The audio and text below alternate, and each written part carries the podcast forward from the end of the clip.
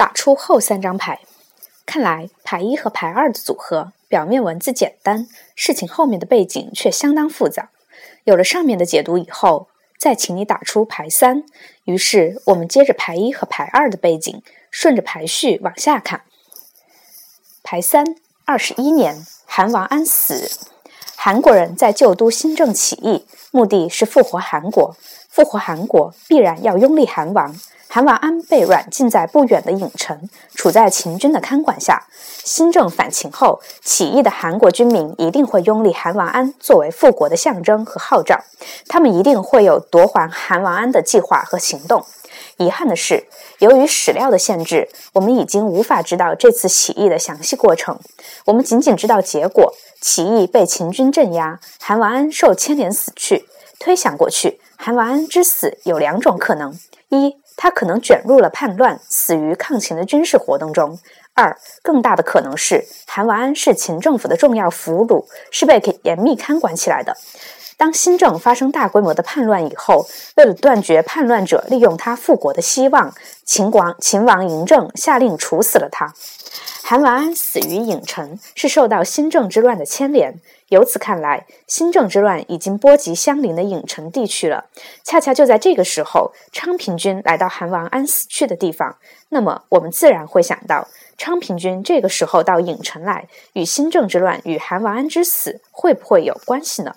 为了究明真相，请打出牌四和牌五。牌四，二十一年，昌平君喜居韩王安死处，有敢死之士跟随。牌牌五，二十一年，昌平君被迁徙到郢城。这两张牌记述的是同一件事情，详略稍有不同。我们合起来做统一的解释。先解释当时郢城这个地区的历史情况。郢城曾经是楚国的首都，被秦军攻陷后，一直是反秦的热土。不仅楚国救民不不仅楚国救不仅楚国救民反叛不断，各国的反秦亡命之士也纷纷汇聚到这里。比如张良，他在韩国灭亡后。灭亡以后，曾经来这里活动；又如后来反秦称王的游侠张耳和他的朋友陈馀，他们在魏国灭亡后逃到这里潜藏。秦末之乱，陈胜吴广起义以后，他们所建立的张楚政权的首都就建在这里。这些虽然都是稍后的事情，却明确地反映了郢城地区楚国救民的反秦传统，不仅根深蒂固，而且首尾一贯。所以。当新政叛乱波及郢城以后，如何安抚该地区蠢蠢欲动的楚人，就成了秦国政府面临的一大课题。昌平君是秦国的丞相，又是楚国的公子。具有秦楚两国王室贵气的双重背景，他不但在秦国政权有相当的权势，他对楚国的政局和楚国的军民也有相当的影响力。在韩王安被处死、郢城地区动荡不安的时候，秦王嬴政做出了让昌平君前往的决定，命令他出京到郢城镇守，一方面主持处理新政之乱和韩王安之死的后事，一方面安抚郢城地区不安易动的楚国人。上述的解读主要是根据著名历史学家田余庆先生的研究做出来的。田余庆先生的这个看法，从秦王嬴政积极处置新政之乱事件和安抚郢城地区的楚国人的角度着眼，有相当的合理性。不过，田余庆先生得出上述看法的时候，昌平君的前半生尚不清楚。在昌平君的前半生有了眉目的今天，我感到有必要做进一步的补充。前面已经谈到。身为丞相的昌平君出京到郢城一事，本身具有被免相北本身具有被免相贬斥的消极意义。牌四中说，他来到郢城口山时，有敢死之士跟随。对这些敢死之士的身份，可以有两种解释。如果解释跟随的随随属是依附跟随，他们就是昌平君带来的近亲随从；如果跟如果解释跟随的随属是受命跟随，他们就是受秦王之命监视昌平君的人。不过，不管是哪种情况，都表明昌平君出京到郢城来，在安抚楚国救民的表面理由之外，可能还有更为深沉的背景，可能还有更为重大的原因隐藏在事件的背后。那么，这个更为深沉的背景，这个隐藏在事件背后的秘密究竟是什么呢？我们继续追踪调查。五一箭双雕，为了破解这个谜语，我打出一张新的牌来。这张牌就是《史记·秦始皇本纪》的另一条记事，牌六。二十一年，王翦谢病老归。这条记事说，秦王政二十一年，秦军大将王翦因病免职，告老还乡。那么，我们应当如何来看待这件事情？如何解读这张牌呢？前面已经谈到新政之乱、韩王安之死、昌平君被迁徙到郢城这三件历史事件，都发生在秦王政二十一年。这三件事情环环关联。大将王翦称病告老还乡，也发生在这一年。由此，我们自然会联想到这件事情会不会也是在关联的环节上呢？不妨来追查一下。关于这件事情，《史记·秦始皇本纪》的记载过于简单，《史记·王翦列传》有详细的叙述。事情的大要如下：王翦，内史平阳人，与白起齐名的秦秦军名将。秦王政时代，王翦多次出任秦军大将。统领秦军征讨六国，立下了赫赫战功。王翦一家三代为将，儿子王弼、孙子王离先后也都成为秦军的名将，名重天下，名重天下。老将王翦可谓是秦国军界众望所归的领军人物。秦王政二十年，燕国太子姬丹派遣荆轲刺杀秦王，事秦失败，嬴政命令秦军进攻燕国，大破燕军。统领秦军的大将就是王翦。王翦主持的这次军事行动一直持续到第二年，秦军攻克了燕国首都蓟城。在这场战争中，王翦的部下少年将军李信作战勇敢，在众多秦军将领中脱颖而出。李信领军深入穷追。击杀燕国太子姬丹，将姬丹的首级呈送秦王嬴政。姬丹是策划荆轲刺行刺的主谋，是嬴政志在必得的仇敌。李信的功绩大得嬴政的赏识。进攻燕国的军事行动结束以后，秦军班师回国，一边休整，一边开始筹划新的军事计划。当时韩国已经被攻灭，赵国的首都邯郸也已经被攻占，如今燕国首都也被攻占。秦军的下一个攻击目标锁定在楚国。这个时候，围绕着进攻楚国的军事计划，秦国朝廷出现了意见分歧。秦王嬴政以为已经衰弱的楚国不堪一击，可以速战轻取。嬴政做出这个判断，自有他的根据。原来，就在王翦统领秦军主力进攻燕国的同时，王翦的儿子王弼统领另外一支秦军对楚国做了试探性的攻击，结果是胜利而归，似乎显示了灭楚并不困难。在朝廷的会议上，秦王嬴政意气风发，意气风发，与诸位大臣、将军们开怀纵论，意欲一举灭楚，统一天下。嬴政特意问李信说。寡人准备攻取楚国，以两以李将军夺粮，需用多少军？需要动用需要动用多少军队？李信年轻气盛，正在凯旋的风头上，当即表示只要二十万。嬴政又问又问王翦：“王将军，您看呢？”王翦慎重考虑后回答说：“非六十万不可。六十万将军军队。”对于当时的秦国来时来说，相当于全国所能动员的野战军的总数。王翦要用六十万人，表明王翦以为攻灭楚国相当艰难，必须倾举国之力实行总动员，才有成功的可能。满怀自信的嬴政当即嘲笑王翦说：“王将军年纪大了，怎么变得如此胆怯？”他夸奖李信说：“李将军果然是壮勇，说得对。”这个时候的嬴政年方三十四岁，开始专权主断，正是万事得意的时候。朝廷会议征求大臣们的意见时，他对进攻楚国的方略或许已经有了看法，对于人选也有了复案。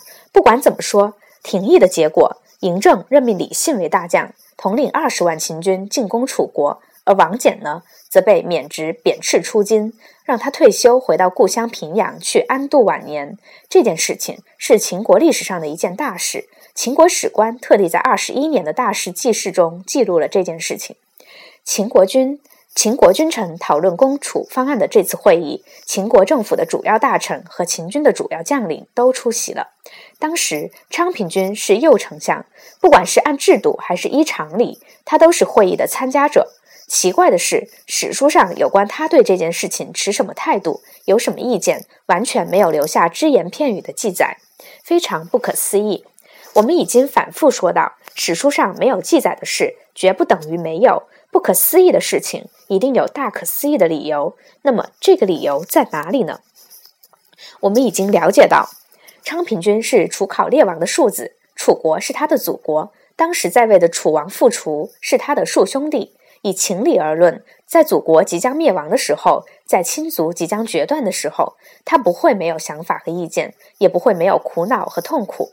即使不考虑任何个人的情绪和情感，身为秦国丞相的楚国公子昌平君，在秦军即将攻灭楚国的时候，他的处境一定是非常微妙的。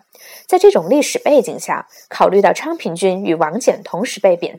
被贬斥出京，也考虑到他出京有敢死之士跟随，再考虑他后来反秦复楚，被项燕立为楚王的事情，我们完全可以想象，在进攻楚国的问题上，昌平君与秦王嬴政意见不合，他可能是附和王翦，持慎重态度，甚至是另有微词，结果是遭到与王翦同样的命运，被免职出京，打发到郢城去了。如此看来，在昌平君被迁徙到郢城这件事情上，秦王嬴政可谓是一箭双雕。一方面，他借新政反叛和韩王安之死的事件，利用昌平君的特殊身份打发他前去处置；另一方面，也趁机将他从政权中枢中排除出去。排除出去，继位任命李信为大将军，灭楚清除了障碍，也排斥了老臣们的掣肘，有利于建立起听命于自己的年轻化的政府班子。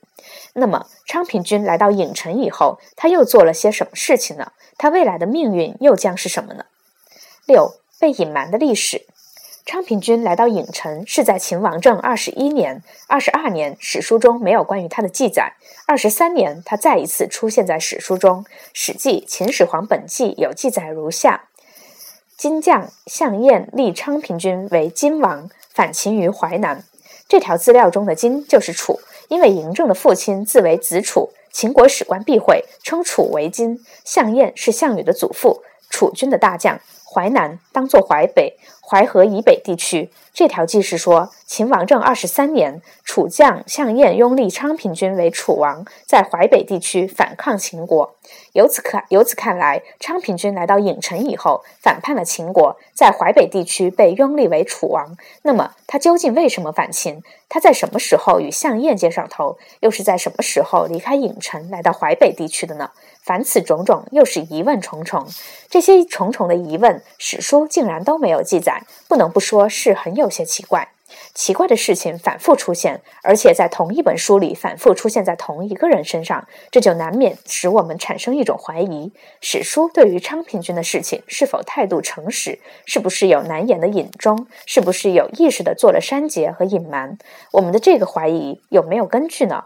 我们的这个怀疑是否可以得到其他史实的助理裁判员和支持呢？答案是肯定的。昌平君来到郢城是在秦王政二十一年，他被拥立为楚王是在二十三年。这两件事情之间有二的二十二年，史书空白。然而就在这一年，秦国历史上发生了一件大事，这就是李信统领二十万秦军进攻楚国，大败而归。这件事情，史书的记载明显有隐瞒真相的嫌疑。我们来看史书是如何隐瞒这件事情的。翻开《史记·秦始皇本纪》，秦王政二十二年，仅仅只有一条记载：王毕攻魏，引河灌大梁，大梁城坏，齐王请降，进取其地。这条记载说，秦王政二十二年，秦将王毕进攻魏国，引黄河水冲灌魏国的首都大梁城，大梁城毁坏，魏王请求投降，于是收取了魏国的所有国土。同样一件事情，出土的秦简也有记载如下：攻魏梁。仅仅三个字，说秦军进攻魏国的首都大梁。《史记·秦始皇本纪》的记载，司马迁是根据秦国的史书《秦记》编写的，来源于秦国史官的正式记事。编年记的记事是秦国的小官吏喜从。小官吏喜从秦国政府的文书上抄录下来的，也是官方记录。由此看来，史书和编年记都没有记录李信攻楚失败这件事情。原因嘛，在于秦国的史官在秦记中隐瞒了这件事情。司马迁和喜都不了解情况，不知道真相。想来，秦国的史官同历代的史官一样。对于当代的事情，持有一种维护当朝声誉的立场；对出于种种现实利害的考虑，往往是报喜不报忧。攻灭魏国，以秦军的胜利结束，当然要大书特书，快马加鞭，大喇叭通报全国，引得举国欢腾，龙颜大悦。另一方面，对于秦军失败的消息，则是严密保、严加保密，对外是大事化小，小事化了，能瞒就瞒，实在瞒不过去，就轻描淡写的酌情处理。理由嘛，当然是为了不影响士气，不要有损国家的光辉形象，多从正面引导云云。这种做法。是历代集权政府的惯技，美其名曰保密，不好听的说法就是封锁消息。不过，刻意隐瞒的历史不时也会露出马脚。《史记·王翦列传》叙述王翦被罢免回乡以后，于是秦王们任命李信为大将，蒙武为副将，统领二十万秦军，分两路进攻楚国。蒙武为副将攻楚，王翦列传误写为蒙恬。根据六国年表及蒙恬列传，攻楚为蒙武。当时蒙恬还没有为将。李信军进攻郢城南部的平舆县，蒙武军进攻郢城南东南部的寝县。在强大秦军的攻击下，楚军大败。然而就在这个时候，李信军出现了不可思议的行动，他没有乘胜东进。按预定计划攻取楚国的首都寿春，而是回师西退，掉过头去攻击秦国领土内的郢城。蒙武军也撤退回来与李信军会合。也就在这个时候，一支楚军出现在李信军的后面，三日三夜紧紧尾随跟踪，然后发动突然袭击，一举大破李信军。李信军的军营壁垒被逐一攻破，部下七名主将主将被杀死，大败而归。李信攻楚的失败是战国以来秦国历史上罕见的惨败。关于这次战争的真实情况，秦国史官在《秦记》当中没有留下正式的记录。《王翦列传》中的上述叙事是为了交代王翦隐退后又复出的原因时，顺便牵连出来的片段。正是由于秦国史官的刻意隐瞒，这段叙事不但语焉不详，而且歧义凌乱，千百年来就是一笔糊涂账。糊涂账有糊涂账的原因，这种原因往往是封锁消息当中李信大败消息，秦政府不希望公开。这已经说过了。事实上，秦政府不希望公开李信大败的原因，后面还有一个更大的理由。这个更大的理由是什么呢？就是李信军为什么攻楚失败？请大家再一起回忆一下李信统领二十万秦军攻击楚国的行动。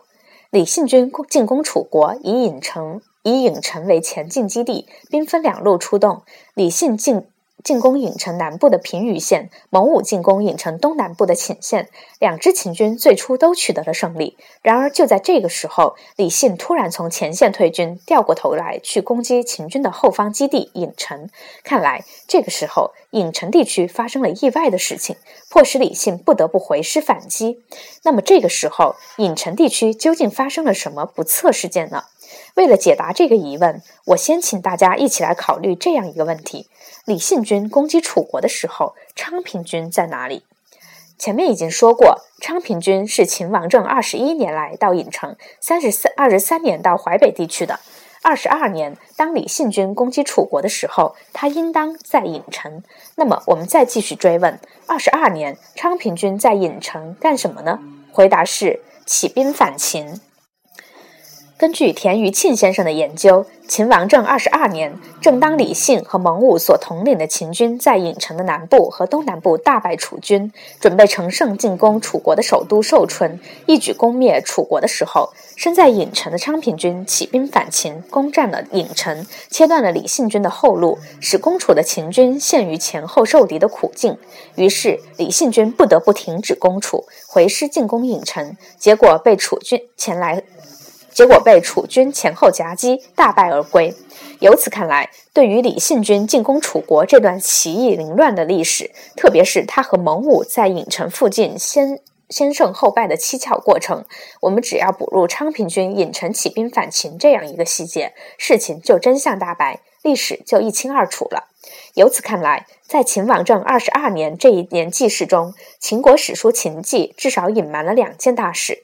一是昌平君在郢城起兵反秦，一是李信军由此大败而归。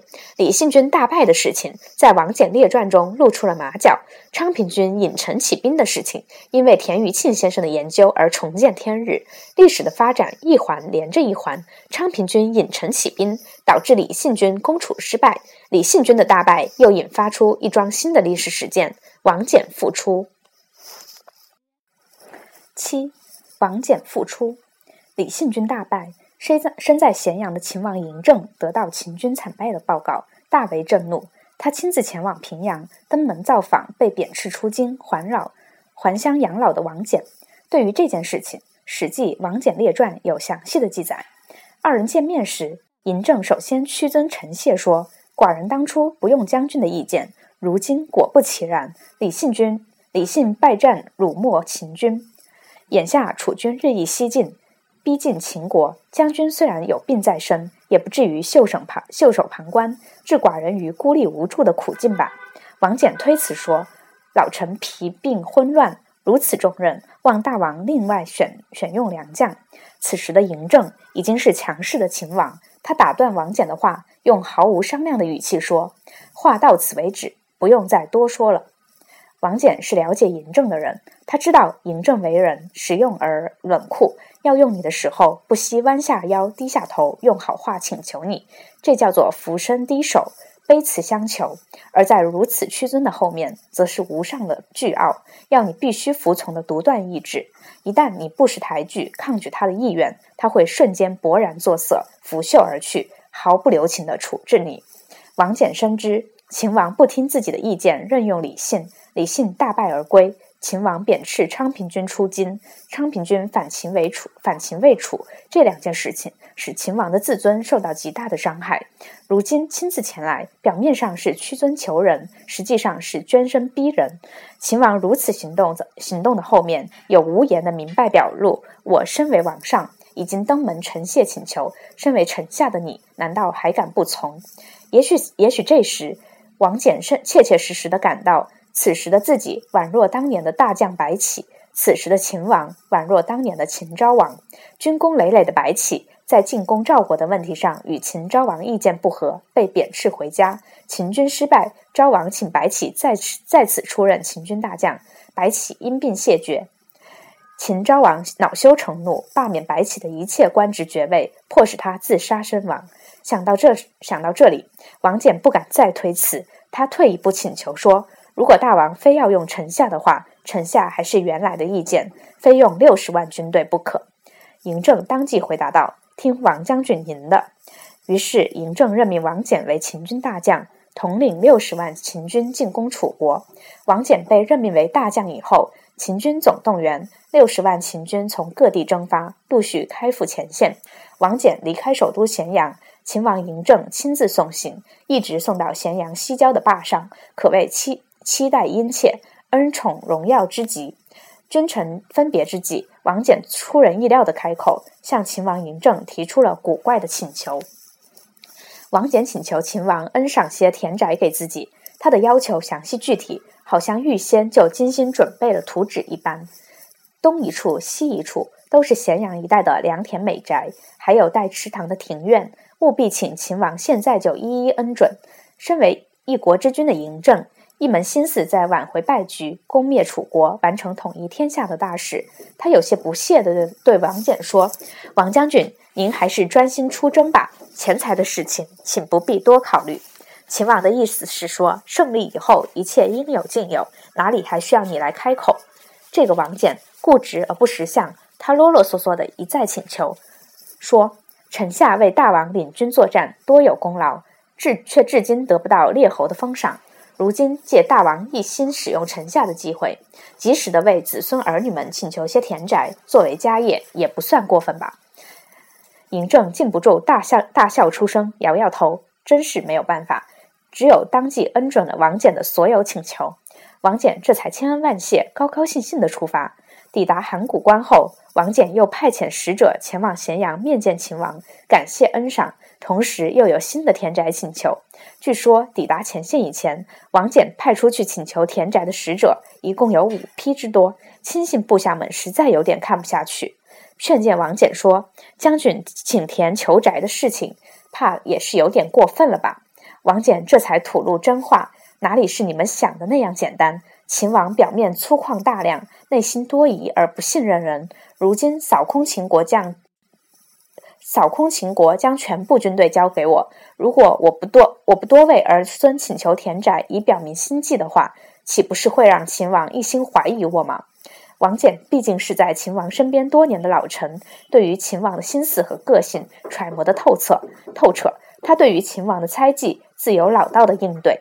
王翦的行事更有超出个别事件的道理。这就是说，在集权专制国家。不管什么人，一旦具备了颠覆现状的可能条件，就必然要面临被怀疑的境地。这种事情，古今中外皆然。明白了王翦的用心，也就明白了嬴政的担心。将全国军队交由一人指挥，可以说是任何君王都放心不下的事情。军队倒戈导致王位在王位更替的事情，历史上屡见不鲜。况且对秦王嬴政来说，由于自己的失策。大将王翦和丞相昌平君同被罢免迁徙，由于自己用人不当，二十万秦军惨败。如今昌平君反败，不得不请王翦重新出山。稍万一稍有不测，不堪设想的后果，不仅关系到自己王位的安危，更关系到秦国国运的兴亡。当时的情况，秦王嬴政的处境不可不谓艰难险恶。他重新启用王翦，不可不谓是冒着绝大的政治风险做出的重大决断。由于王翦老道周全的应对，嬴政对王翦个人的戒备一时缓和下来。不过形势比人强，意外不可不防。王翦复出以后，六十万攻楚秦军如何行动？在何处集结？首先攻击何处？与哪部分楚军交战？史书都没有具体的记载。《史记·秦始皇本纪》只有一句笼统的话说：“王翦军。”王翦军出动以后，取陈以南至平舆，陈就是郢城，平舆就是郢城南部的平舆县。前一年，李信军统领二十万秦军攻楚，就是由郢城出发，攻取平舆后突然退回来的。看来，王翦军攻楚走了与李信完全相同的路线，由郢城出发，攻取平舆，在东晋攻取楚国的首都寿春。然而，我们前面已我们前面已经讲过，由于昌平君在郢城起兵反秦，导致了李信军大败。李信军败后，郢城及其附近地区被楚军占领。楚军以郢城为基地，大举西进，进攻秦国。王翦统领六十万秦军反击秦，反击攻楚。郢城是他首先必须攻克的地区。昌平君所统领的叛军是他必须首先打击的对象。